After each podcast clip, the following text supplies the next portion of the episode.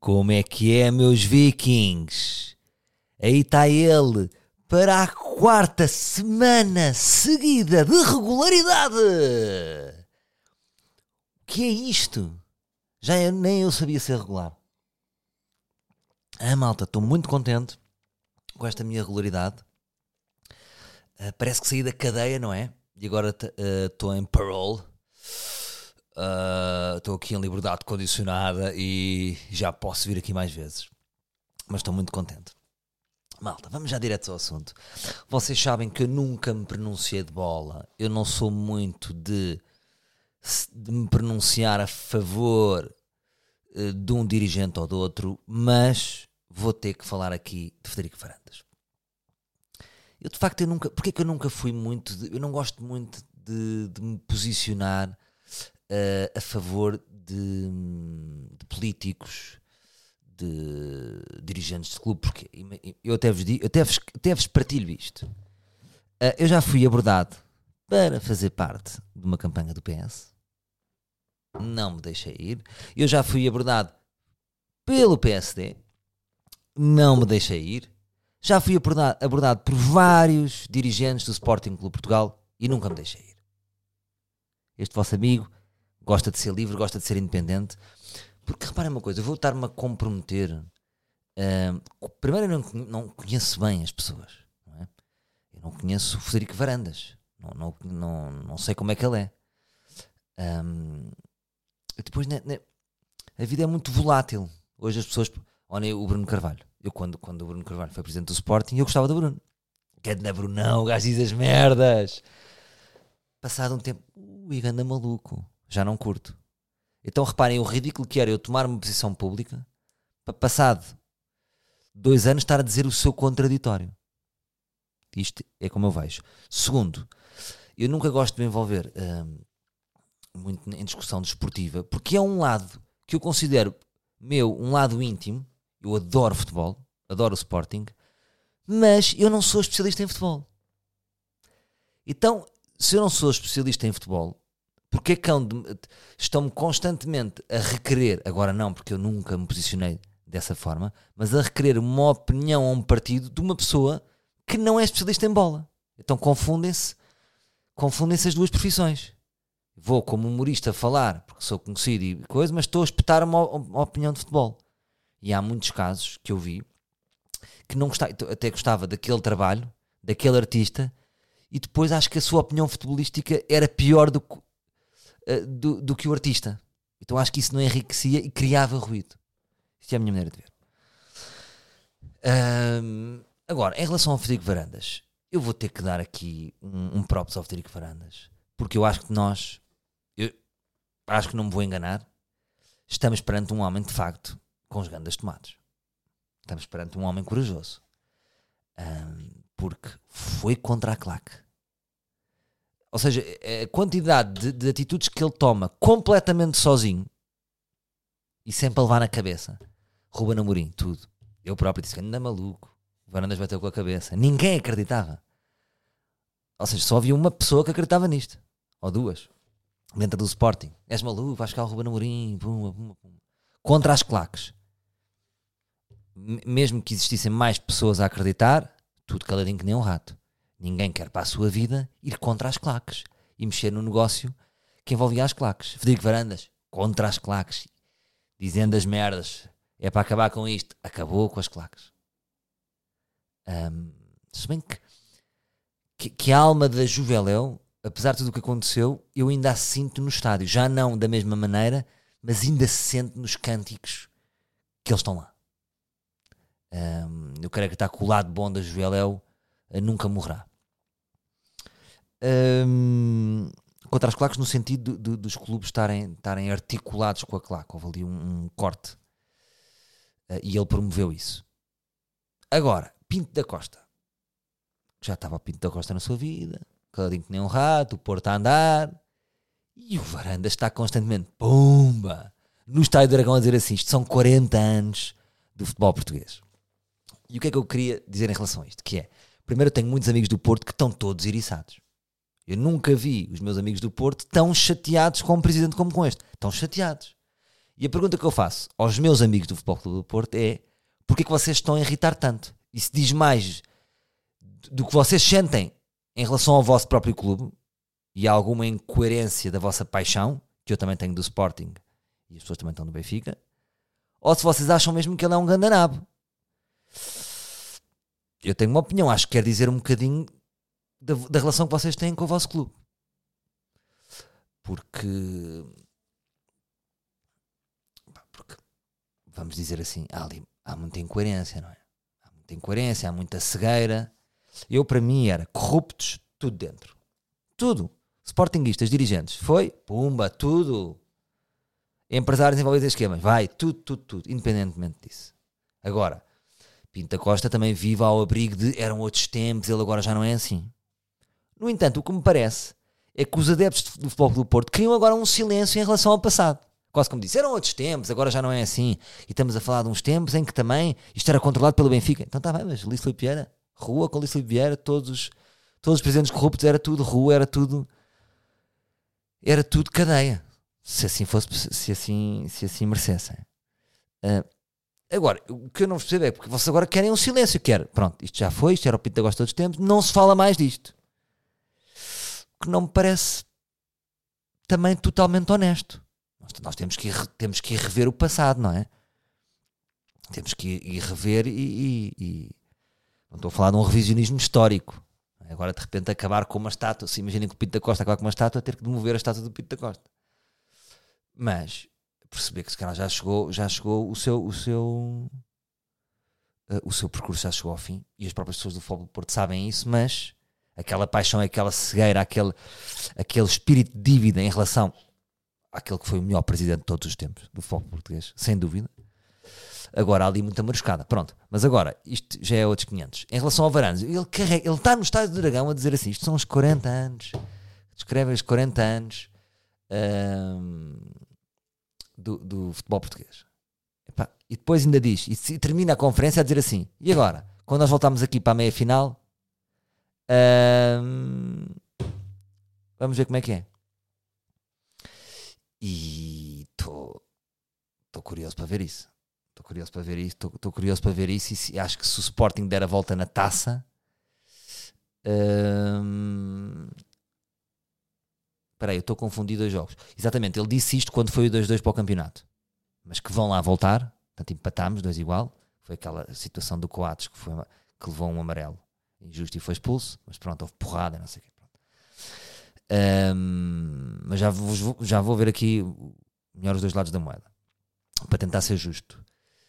Uh, agora, portanto, ele diz isso aí no Estádio Dragão e diz: Agora vimos aqui para a taça e de uma maneira ou de outra vamos ganhar. Aí a ganda maluco e sai e faz um drop da Mike. Se o Sporting ganhar, que eu acho difícil, se o Sporting conseguir dar a volta, para mim, a vitória é do Federico Varandas, não é do Ruben Amorim.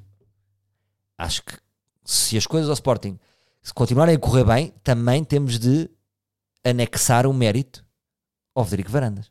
E não ser, isto é só o Amorim, uh, é uma sorte do caralho. Porque ele, pá, pronto. Em relação a esse próprio jogo, uh, o que é que eu acho? Acho que isto é uma, os castigos são uma palhaçada, malta. Uma grande palhaçada. Desculpem se estou a perder aqui algum público que não gosta de futebol, mas também é importante porque isto é um desporto e podia ser válido para todos os desportos que é os jogadores agridem, dão um murro. Imagina, o Palhinha vai e dá um murro num gajo. O Pepe dá um pontapé no outro. O Tabata empurra um dirigente. Eu, para mim, era assim. Estes jogadores que fazem estas agressões já fora do terreno, não tem a ver com aquela picardia de deu uma castada maior ou coisa, que isso aí dá para dar amarelo, vermelho e acaba ali. Quando são estas agressões e este, o chamado sururu, que para mim é um eufemismo, é mais do que um sururu, as medidas eram assim, ai que o Pepe deu um pontapé no Guiana. Não sei se deu ou se não deu. Pronto, mas se provar que deu. Deu, não joga mais até ao final da época. O Palhinha deu um murro, não joga mais ao final da época. O Tabata empurrou, não joga mais ao final da época. E andamos aqui nestas palhaçadas de três jogos. Portanto, como é que a, como é que a Federação, como é que a Liga, como é que o Secretário de Estado do Desporto, que é um banana, aí é, não sei se vocês acompanham, o maior banana do governo português é o Secretário de Estado do Desporto. É um fantoche. Eu acho mesmo que dá para pôr a mãozinha e falar por ele. Olá, eu sou o Secretário de Estado do Desporto e vocês sabem da importância do futebol, não é? De repente às nove e meia estão duas ou três milhões de pessoas a ver televisão e estão a ver gajos a agredir-se. Isso é uma energia que passa, não é? para as pessoas. Portanto, acham que é com três jogos de suspensão de gajos que empurrem e batem em dirigentes que, que vamos uh, resolver isto? Não, temos de ter medidas duras. Tem que haver dirigentes corajosos, com tomates, para tomar decisões duras. Pronto. Já disse as minhas merdas. Portanto, está aqui dado o meu próprio Varandas. Não apoiei o Varandas. Um, como não, aliás, não apoio nenhum candidato. Agora dou um bocadinho um braço a torcer e estou sensível à sua coragem. Estou a, gostar, estou a achar um gajo corajoso. Estou curioso para ver como é que vai, vai seguir o, o, o mandato dele agora, que foi eleito com 85% dos votos. Bom, está dito, está falado. Disse aqui aquilo que penso. Agora outra pergunta, mudando completamente de tema. Viram ontem o programa do Bruno Nogueira? Tabu? Gostei. Queria dar aqui a minha opinião. Uh, agora que estou aqui mais de fora. Uh, o último programa do Bruno tinha sido o princípio, meio e fim. Portanto, para mim, um, ehm, eu gostei imenso de fazer esse programa. Uh, mas agora estou um bocadinho de fora, então permite-me ver as coisas de outra maneira. O que é que eu acho? Eu acho, eu gostei muito do programa gostei muito do programa. Eu sou suspeito porque eu gosto muito do Bruno, não é? Sempre gostei muito do Bruno. Um, imaginem, quando eu comecei, eu tinha 19. Quando eu fui ao Levanta-te pela primeira vez, na primeira ou segunda vez, foi aí que eu conheci o Bruno. Eu tinha 19 e o Bruno tinha 20. 20 ou 21. Uh, ah, só que ele já estava num, num, num patamar de maturidade muito acima da média. Por exemplo, eu já gostava do Bruno como se ele fosse como já fosse um Markle, entre aspas, como, como se fosse já um, um humorista já, já solidificado. E ele, de facto, já revelava uma maturidade e uma inteligência uh, muito acima da idade dele. Eu, eu, com a idade dele, era muito miúdo. Não tinha a maturidade dele. E por isso é que o Bruno também se destacou tão rápido. Pronto. Uh, isto para dizer o quê? Pronto, para dizer quando é que eu conheci o Bruno. Uh, e sempre teve imensa química com ele, imensa empatia, mas só mais tarde é que depois ficámos amigos. Um, porque estávamos em comprimentos de onda completamente diferentes. Ele já estava já estava muito à frente. Um, e eu tive que ser eu, depois, mais tarde, a chegar até ele, no sentido em que é, era completo. Ou seja, eu, nem, eu nem acho que nem estaria preparado para trabalhar com ele com aquela idade, percebem? Ele já vinha de curso de formação de atores, os amigos deles eram atores, já tinha uma noção de escrita. Estava à frente, estava à frente. Pronto. Uh, e hoje em dia conheço-o muito bem. Um, mas, isto, mas em relação ao programa. Então, o programa, porque é que eu acho que o programa é muito bom para todos? Aquilo é um formato uh, estrangeiro que já, que, já, que já é consolidado, que não sei de onde é que é, Bélgica, Alemanha, não sei bem. Mas quem pensou naquilo pensou muito bem e soube ler muito bem os sinais, os finais dos tempos. Porque eh, há alguém que pensou assim: foda-se, malta, isto está tudo fedido. Já não se pode dizer nada, entre aspas, aquela frase que se diz. Temos que arranjar aqui uma maneira pá, das pessoas perceberem que nem toda a gente diz coisas uh, e fica por cima num riso de superioridade e quer que os outros se fodam. Pronto. Então, quem pensou, pensou neste formato muito bem. Então, o que é que aquele formato dá? Aquele formato é quase como se mostrasse uns bastidores do cérebro do humorista. Porque quando o humorista faz uma piada, se ela não é contextualizada, se aparece, por exemplo, um tweet ou num programa que não mostra esses bastidores, há sempre o risco de pensar: aí ele está a gozar com o, com o mais fraco. Ah, ele está-se a aproveitar. Ah, ele não está sensível. Ah, ele não tem empatia. E o que é que aquele programa faz? O tabu. Mostra esse outro lado. Então revela o cérebro do humorista. Que é, pode estar a falar com uma pessoa que tem, que tem uma deficiência. Pode estar a falar com uma pessoa que está na cadeira de rodas. Pode ser buddy dele. Ou seja, numa interação pode empatizar completamente com ele. Mas isso não quer dizer que não esteja uh, capacitado ou, ou que não lhe apeteça a seguir fazer uma piada. E eu acho que o programa revela mesmo isso, que é o Bruno, que é, que é uma pessoa muito sensível e que, e que, sabe ouvir as pessoas, isso também se nota no programa. A maneira como ele ouve, eu gostei disso. Um, já lhe disse, a maneira como ele está a ouvir as pessoas, os dramas das pessoas, não está a fingir que está a ouvir, ele está a ouvir e interessou-se mesmo por aquilo. Acho que para ele também foi uma experiência enriquecedora. Uh, mas isso não quer dizer que ele não esteja a ouvir, mas depois que ele próprio não tenha que vazar algumas piadas ou que ou que nós não tenha não, não, não, não que não, não, não, não nos apeteça fazer piadas sobre aquele dama, até para aliviar, até para tornar leve. Portanto, o que é que este programa vem fazer? Teve um feedback incrível, As pessoas, claro, é, bem, é muito importante rir sobre isto. Sim, senhor, grande programa, blá blá blá. Então, o que é que isto quer dizer? É quase como se o humor, por isso é que eu acho que isto é importante para o humor, fosse buscar as mesmas pessoas que dizem isto é uma vergonha estar a gozar com pessoas com deficiência. E eu tenho a certeza que deve haver uma grande fatia de pessoas que comentam agora positivamente. Tenho a certeza que há pessoas que há um mês atrás estão a dizer isto é uma vergonha estar a brincar com isto. Porquê? Porque as pessoas tiveram o contexto e perceberam: ah, calma, os humoristas te... não são burros, ou seja, não são pessoas sem sentimentos. Hum, portanto, enquanto para os humoristas é tipo, malta, vamos fazer aqui um passo atrás, vamos mostrar aqui o processo, mas estamos a ganhar, porque estamos aí a ganhar público e estamos a ganhar a carta tabu. É? No sentido em que, então, então, mas naquele programa vocês gostaram. Então, mas isto é exatamente o mesmo. Ah, não é o mesmo. Então, é. Porquê? Ou, ou eu, a cada piada, tenho que mostrar uma conversa minha com, a pessoa, com o alvo. Não. Mas estamos a dar à pessoa imaginário. Aquilo mostra muito bem como é que é o processo do humorista. Pronto, então aquele depois o programa combina ali uh, um lado emocional, aqui e ali, um toque de Júlia Pinheiro a viver dramas, mas é sempre o Bruno o interlocutor. E onde é que o Bruno é bom? Eu identifico muito com ele na forma de escavar material. Eu, por exemplo, no palco também faço isso, que é há uma interação. Nós temos que resistir. Eu penso sempre assim, isto foi uma coisa que eu já em LX Comedy Club nós trabalhávamos isto, que era resistir ao imediato. Que é, podemos fazer logo a piada superficial do chapéu, que também é boa, mas se escavarmos um bocadinho, sem querer apanhar logo a pessoa, esperar um bocadinho, às vezes é tipo, está dois minutos, não está a acontecer nada, calma, ouvir, ouvir, ouvir e saber o momento para esperar que o momento aconteça e não forçar o momento. Aí é que eu acho que fica mais puro e aí é que se nota que ele está a ouvir e não está a gozar. Então, se está a ouvir, está mesmo a conversar, o que permite que as piadas até podem ser mais arrojadas, mas que eles, ou seja, ele sentiu o convidado e houve uma, uma, uma, uma, uma troca. E não é um gozo superficial. Não é aquele put down de que as pessoas imaginam do stand-up que é tu és estúpido, tu és feito, não sei o quê. Pronto. E que, e que acham bem quando isso é uh, porque é superficial. Portanto, uh, gostei, acho que vai ser importante para o humor, acho que vamos ganhar público uh, e ganhamos um bocadinho de oxigênio. E quem pensou neste programa pensou bem. Pensou bem. E agora vão dizer, então mas isto, agora vai, eu aposto que vai-se criar uma discussão de, então mas isto, mas agora é o Bruno a dizer, então o outro não pode dizer. Uh, Pronto, agora íamos entrar nisto. Não, isto, isto, isto, é bom para mostrar que os outros também estavam certos.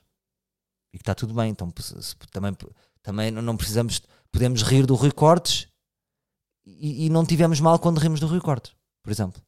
Às vezes as pessoas vão é para o pessoal e querem. E aí é que se nota às vezes a incoerência das pessoas, que é com este podemos rir, com este não, e depois tentam justificar, mas a justificação é frágil. É mais uma coisa pessoal, então mais vale dizer, não gosto deste ou gosto daquele. Não podemos ir, não podem vir com uma argumentação frágil deste sim, este não, porque o outro assim, percebem? Que haver aqui uma, umas regras coletivas. Digo eu, se não somos incoerentes. Portanto, parabéns ao Bruno, parabéns ao Federico Pombares, que daqueles dedos gordinhos saem sem dúvida das melhores piadas que já tivemos em séries, e nota-se. Piadas deles no, no... Ah, no stand-up, gostei muito do stand-up, estava a me esquecer. Adorei o stand-up. Para mim foi bom, boas piadas. Uh, Bruno bem, e, e, foi bom porque não, não houve aquela vibe de roast. Tipo, eles ali, eles, depois no final do programa, estão os quatro convidados, que eram pessoas com várias deficiências: um, um em cadeira de rodas, uh, outro não tinha pernas. Houve uma miúda que tinha, tinha estado envolvida num incêndio em Estremoz e tinha ficado também sem uma perna. Pá, dramas, pronto. Então, eles foram muito bem escolhidos, pessoas cheias de sentido de humor, com boa vibe eu estava a sentir assim, pá, realmente estas pessoas aqui, eu acho que estou com má vibe. E estes gajos não têm pernas, têm melhor vibe do que eu. Porque de facto eles tinham boa vibe. E uma anã, pá, uma anã com uma vibe incrível. Fiquei logo agarrado na anã, anã espetacular. Uh, olha, já estou a dizer anã e ela disse para não dizer anã. Pronto. E ela diz que se passa com, com anã. Diz que vale tudo menos anã. Diz que o pai lhe chama trambolho. E que ela curte. Isto também achei estranho. Trambolho acho mais. Mas pronto, uh, então elas estão lá, mas vêem-se que tiveram uma boa ligação com o Bruno, porque eles viveram numa casa uns dias e lá está, foi um programa que foi feito e não foi feito de um modo superficial. E estão contentes de estar ali, porque é quase como se fossem também guionistas daquele momento, não é? São cúmplices. Ahm, são cúmplices daquele momento.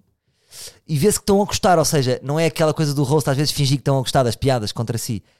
Porque o Bruno também fazia um, bem, quase que diz: Malta, vou dizer esta merda, mas a mim também me está a gostar. E eles, vai, vai. Um bocadinho uma coisa de, de libertação. Foi bom. Ah, esqueci-me de falar também no, no, no Guilherme Fonseca. É Ricardo, é Bruno, está em grande aí o nosso Guilherme Fonseca, ah, que merece. Muitos anos ali a dedilhar, muitos guiões, muita experiência. E pelo que sei, o Bruno está muito contente com o Guilherme. Portanto, parabéns a estes três, parabéns a toda a gente e acho que ficamos a ganhar. Este era o meu ângulo de abordagem. Acho que é bom para nós humoristas e para todos ah, para ganharmos aqui um bocadinho de oxigênio. Mais. Que- uma pequena nota que é a ideia que têm da fama que é muitas vezes eu estou com pessoas que não me conhecem muito bem e têm sempre uma ideia da fama que eu não quero desiludir. Que é tipo, bem, tu estamos aqui contigo, nem, nem podemos estar à vontade aqui, um bocado estão aqui paparazzis. e eu, eu, eu, eu já experimentei dizer: Não, meu, ninguém me tira fotos, não, não te preocupes, ninguém quer saber de mim. Só que as pessoas ficam tristes. As pessoas ficam tristes, as pessoas têm um imaginário do que é fama que depois nós também não os podemos desiludir. Eu acho que uma vez já vos contei aqui uma história também. De uma. Uma vez fui comprar. Quando eu vos contei, lembram-se naquele episódio que eu fiz a, o símbolo da a farmácia para o meu filho Joaquim e fui a uma loja de luzes. E eu disse à senhora: ah, Pronto, disse à senhora, disse era as- estas luzes e queria pagar. E a senhora estava toda contente de dizer assim: Não se preocupe, faz uma foto aqui da loja e. E ela estava mesmo contente de dizer assim: Eu sei como é que isto funciona, eu gosto de você, vamos a isso, vamos à parceria. E disse: Olha, e eu fiz assim uma cara um bocado séria, porque eu fico um bocado desconfortável com isso. Não, não, minha senhora, eu prefiro pagar. E se vocês vissem a cara dela, a tristeza da cara dela, tipo, ela morreu, tipo, eu matei um bocadinho a ideia que ela tinha e que era uma ideia que eu por acaso sou contra essas parcerias, mas percebem o que eu estou a dizer? Então, às vezes as pessoas vêm comigo com esse imaginário da, da, hum, do que é ser famoso e eu já percebi que não é para desconstruir. Porque as pessoas ficam tristes. Ou por exemplo, bem, tu és só. Ai, tu és saudade, não é? É assim, até podia ser em teoria, mas é. é- é- é- quer dizer, é, é em teoria, não é? É quase como se eu tivesse um cofre e tivesse realmente. Tivesse lá matéria-prima, vamos dizer assim, mas a chave está com a minha mulher. Tinha que lhe pedir: Ora, querida, se não te importas, eu tenho ali seis gajas em armazém. Ah, emprestas-me a chavinha. Não te preocupes. é só aqui para o Interrail. Portanto, é outro imaginário que também só existe num, num espaço aéreo. Percebem? É só hipóteses. É no mundo do isso. isso. Ahm, Fica-me mal estar a pesar isto, não é? Mas pronto. Outro dia fui ao cinema a ver um filme do Wes Anderson. Que merda de filme! Pá, eu, não gosto, eu não gosto de falar assim da arte. Que merda de filme! Como se eu fosse alguém. Também não curto às vezes. Epá, que merda de humorista! E olho para aquela pessoa e tipo, foda-se. Meu, tu não tens piada e estás a dizer que merda de humorista. Mas pronto. Uh, Wes Anderson, que eu adoro Wes Anderson. Uh, do Hotel Budapeste, vocês conhecem os filmes dele. E é aquele realizador que tem os planos fixos, tudo muito estilizado, muito bonito. Só que o filme, este filme é uma ganda com caraças. O princípio, meio e fim é mainstream, comparando com este filme do, do Wes Anderson. Para vocês verem, pronto. E o que é que eu senti? Que o ar-condicionado foi mais, mais forte que o filme. Uh, e isso é, é, é, é aqui uma, uma- uma- um jogo fixe que eu disse. Tipo, o filme é, é bom, é, é, mas resiste ao ar-condicionado das salas de cinema, sabem quando está frio, tem que ser mesmo bom. Por exemplo, Tarantino resiste. Tarantino, não é? Está frio no Django, mas nós ficamos. Agora no Wes Anderson não ficamos. Cinema português de autor uh, dos anos 80. Também não dá. Uh, e o que é que eu senti no cinema? Não era bem para falar do, do Wes Anderson. Isto foi uma nota. Que é a minha intolerância aos barulhos. E é aqui que eu reparo que estou a ficar velho. E o que é que notas que estás a ficar velho, Salvador? É na minha intolerância aos barulhos. Eu, eu outro dia fui, fui fazer um retiro de escrita. Fui ali para a margem sul. Uh, pá, espetacular. Uh, arranjámos ali um hotel a olhar para Lisboa. Não é bonito? É a melhor vista. Que é sempre- eu tive um amigo holandês que chegou cá e disse: A melhor vista, porque vocês não moram aqui? É que a melhor vista é ali, ainda por cima tem, tem aqui praias. E eu fiquei a olhar para ele, feito estúpido. "Ah, este gajo tem razão, não sei o que é que ele responde. Não, não, mas Lisboa é fixe. Mas eu gosto muito de morar em Lisboa também. Gosto do bairrinho. Mas pronto.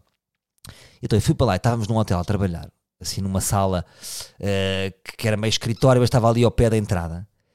E a minha intolerância aos barulhos é tipo, de repente começa uma, uma pessoa a arrastar uma cadeira, que não tem a ver com o nosso retiro de escrita. E eu olho para a pessoa e penso, mas estás a arrastar uma cadeira?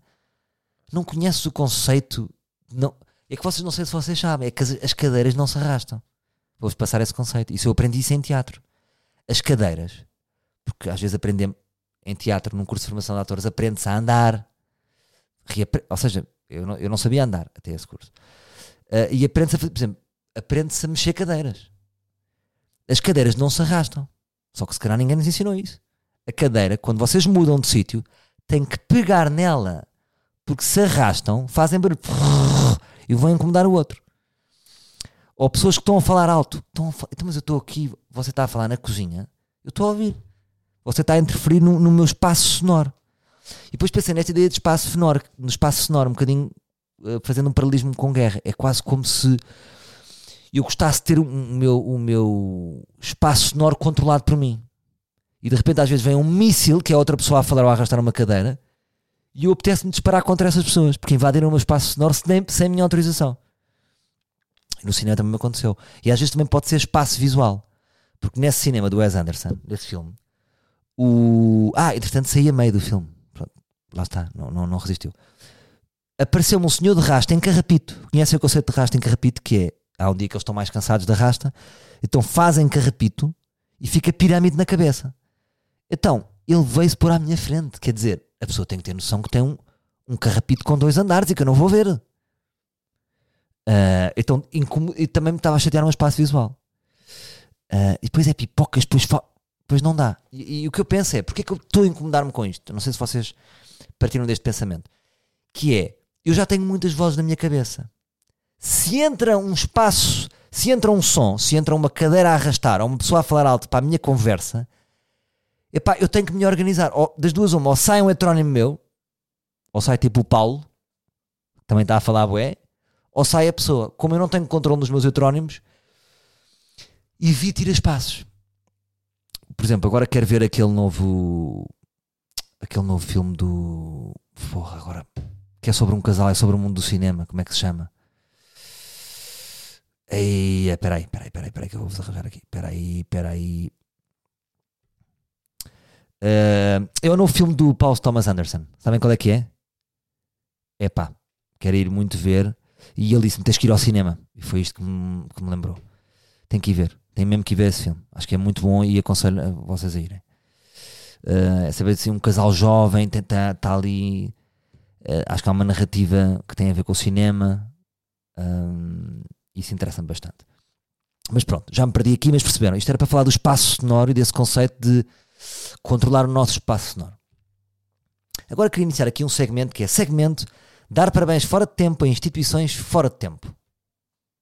Não, não era isso que eu queria dizer uh, dar parabéns fora de tempo a instituições. Assim é que é. Desculpem. Desculpem que esta mulher enganou-se, esta mulher engana-se. Dar parabéns fora de tempo a instituições. Dar parabéns fora de tempo a instituições. Sim é que é. Eu vou dar parabéns fora de tempo a instituições. Outra era melhor. Dar parabéns fora de tempo instituições. Dar parabéns fora de tempo instituições. Dar parabéns fora de tempo instituições. Ois, ois. Hum, hum, hum. Via Verde. Olá, Via Verde. Uh, Dirijo-me a ti. Parabéns. Parabéns porque já existes há imenso tempo. Via Verde. E eu não, não paras de me surpreender. Ou seja, é uma inovação tecnológica que já existe há tanto tempo mas eu ainda dou por mim a dizer assim: Ei, entrei no parque com Via Verde. Grande boss.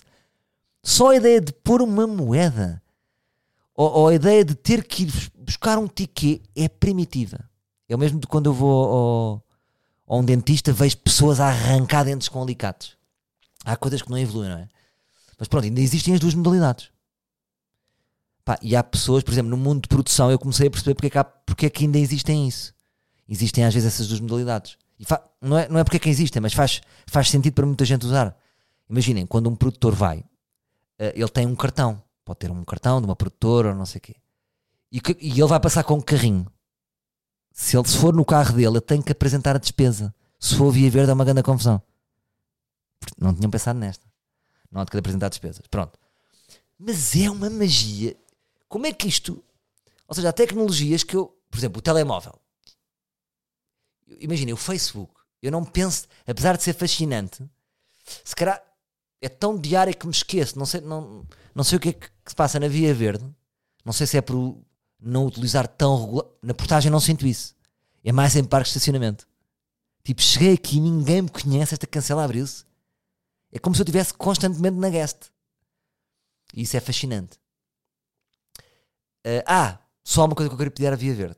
Era, irrita-me ter que pôr o dedinho. Vamos evoluir para aquela fase tipo, não, o gajo está connosco.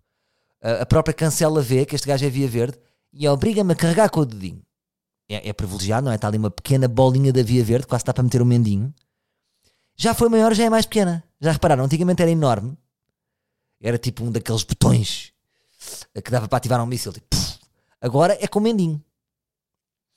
Ahm, para quando Via Verde? Evoluirmos para não, o gajo está connosco, nem peças para tocar dedinho.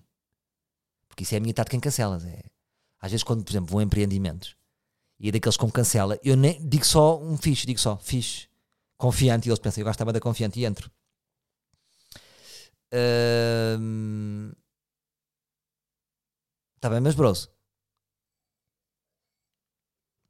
Mais. Mais, manos. Ah, mais. Mais e para terminarmos. Vai ser leve hoje. Fui muito incisivo, foi, muito, foi muitos temas. Fui a um restaurante da Margem Sul. Eh, pá, não vou dizer o nome. Não sei se vou aqui comprometer o senhor. Pá, um grande bacana, um grande amigo. Cheguei. Essas são as coisas que a faminha. Vamos lhe chamar faminha, porque eu tenho, de- tenho vergonha de dizer fama. É faminha, é boa. Que é, cheguei. Entro com os meus bros, Limão e Pedro Figueiredo. E ele. Ei, E tipo, fizemos um daqueles choques que corre logo bem bem. Ei, a ganda bro. E tipo, logo ganda amigão. Houve RFM todos os dias. Ei, é o que eu me rio, eu parto-me a rir com vocês. Ei, eu parto-me a rir. É uma coisa que eu noto, e estava a comentar até ah, outro dia, que é o seguinte: o público do ar livre, os livres, são muito específicos. No- no- no- nas descrições, tipo, olha, gostei disto, gostei daquilo, ah, e falam-me de temas específicos. O feedback, mesmo quando me encontram na rua, vão-me falar de coisas específicas. O público da RFM é geral. Ou seja, nunca me dizem bem do que é que se rir. É tipo, ei, eu eu me rio lá com vocês, cagando as macacadas. Mas é tudo, não é? Não sei se é dos momentos de humor, se é do que barulho é este. Cá alho. Ah, mas é assim uma alegria, tipo, é tipo, ei, aquele macaqueiro. Chegou um macaqueiro. Eu quase podia chegar com umas maracas, quase como fosse da MESC. Uh, chegou um macaqueiro, vou partir isto tudo. E depois tem que ir um bocadinho atrás dessa, dessa ideia que ele tem de mim. Sou um grande macaqueiro. Ah, e eles depois tentam sempre fazer piadas, não é? Vem o café e o senhor está aqui um cafeinado. E olha, pisca-me o olho ao office. E eu, é lá, essa gostei, vou levar para as minhas cenas.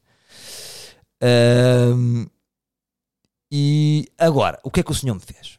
O meu bro, é senhor, é o meu bro, é mano.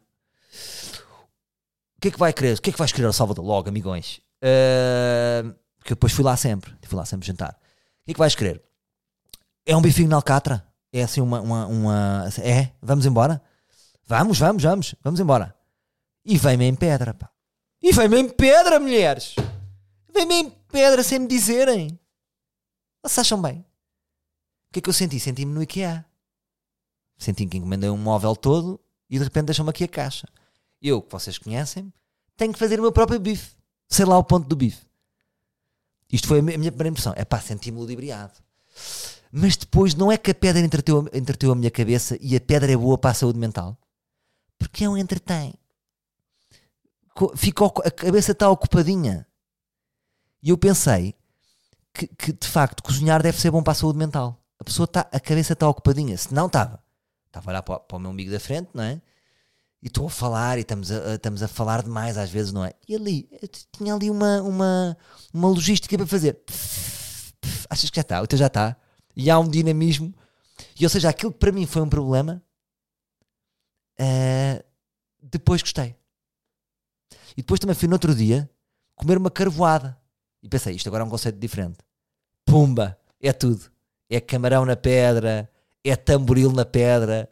Mas gosto no conceito da pedra. Tudo o que é pedra e fondue e merdas que nós temos de fazer à mesa, apesar de parecer que eles estão em esquemas, então vamos aqui uma, uma pedra e os gajos caçam. Os gajos os gajos fritam, os gajos não é fritar, é, é o quê? Vocês sabem, as vossas merdas. Ahm, mas é giro. Proponho-vos que vão comer agora um bife da pedra. Está bem? Ahm, até vou, vou dizer o restaurante. Vou dizer, vou dizer. Mas depois não vou contar uma história que ia contar. Mas vou dizer que ele vai merecer. Vão ao Piripiri. Ok? Isto é um amigo meu que disse: ah pá, tens aí para jantar, aí na margem sul, o que é que tens? Tens aí o Piripiri. Tens aí o Piripiri. Ali perto da Trafaria, estão a ver? Ah, e aquilo está cheio de restaurantes bons. E gostei muito de estar ali na margem sul. Não conheço ninguém, estou ali na boa, já tenho o meu, o meu bro. Uh, bebemos ali uma, umas jolas, vimos o Sporting, mandámos umas bocas. Estão a ver aquele ambiente de tasca? Gostei. E pronto, malta. Foi o Ar Livre 2, quarto seguido. Estou de volta. Estão todo... Há quanto tempo, lancei esta pergunta, há quanto tempo eu não fazia quatro horas livres seguidos? É isso, malta. É isto. Estou comprometido. Uh, Estou numa relação com os livros. Um grande beijinho, um grande abraço. Força, malta. Força para esta semana. Isto está tudo fodido, não há outra maneira de dizer. O mundo está todo fodido. E vocês têm que ser fortes. Entretenham-se com a vossa. A, a fazer um bifinho na pedra, porque é isto que no fundo nós estamos a fazer. Nós estamos a fazer bifinhos na pedra. As nossas atividades, sejam quais forem, são fazer bifinhos na pedra, porque a qualquer momento pode haver uma bomba. Mas pronto, é estarmos concentrados nisso e, e mais amigos uns dos outros e menos merdas, malta. Menos porrada no futebol, menos tweets ofensivos. Um, eu, por exemplo, eu arrependi-me. Eu arrependi-me no tweet que eu fiz. Eu fiz um tweet agora em relação ao. Não foi. Sou sempre elegante, vocês sabem que é o meu registro. Mas agora, quando foi isto do PCP que não se pronunciou, não condenou as invasões, eh, as invasões russas, e não condenou, quer dizer, nunca condenou. Há 57 anos que, que o PCP não condena nenhuma, nenhuma invasão russa. Portanto, não é, sur- não é surpreendente. Mas, eh, e fi- fiz um tweet assim, um tweet que foi Rui Tavares dá explicações, é para uns amigos. Identifiquei o Bloco de Esquerda e o PCP. O Bloco de Esquerda responde. O Bloco de Esquerda às vezes gosta de me responder, responde-me sempre. Eh, eu gosto, gosto de dialogar com o Bloco de Esquerda. O PCP, nada. Mas para que é que eu também fui fazer este tweet? Não é? É sempre o nosso egozinho, o nosso. Estás a ver? Olha aqui, não disse nada. Portanto, eu estou eu, contra este meu tweet. Ahm, tô- não é estou não é tô contra este meu tweet, estou contra o tom do meu tweet e estou contra o tom dos tweets nesta altura de, de- nesta altura e sempre de sempre queremos sempre mais perto que os outros, não é? E sabemos sempre mais e percebemos tudo de geopolítica e os outros é que são burros e nós é que somos espertos. Está bem? Termino com uma mensagem de paz. Uns bons 38 minutos de ar livre e estou muito satisfeito. Em condições normais, estarei cá para a semana e em condições anormais, também cá estarei para a semana. Slimane sempre. Até para a semana, meus livros.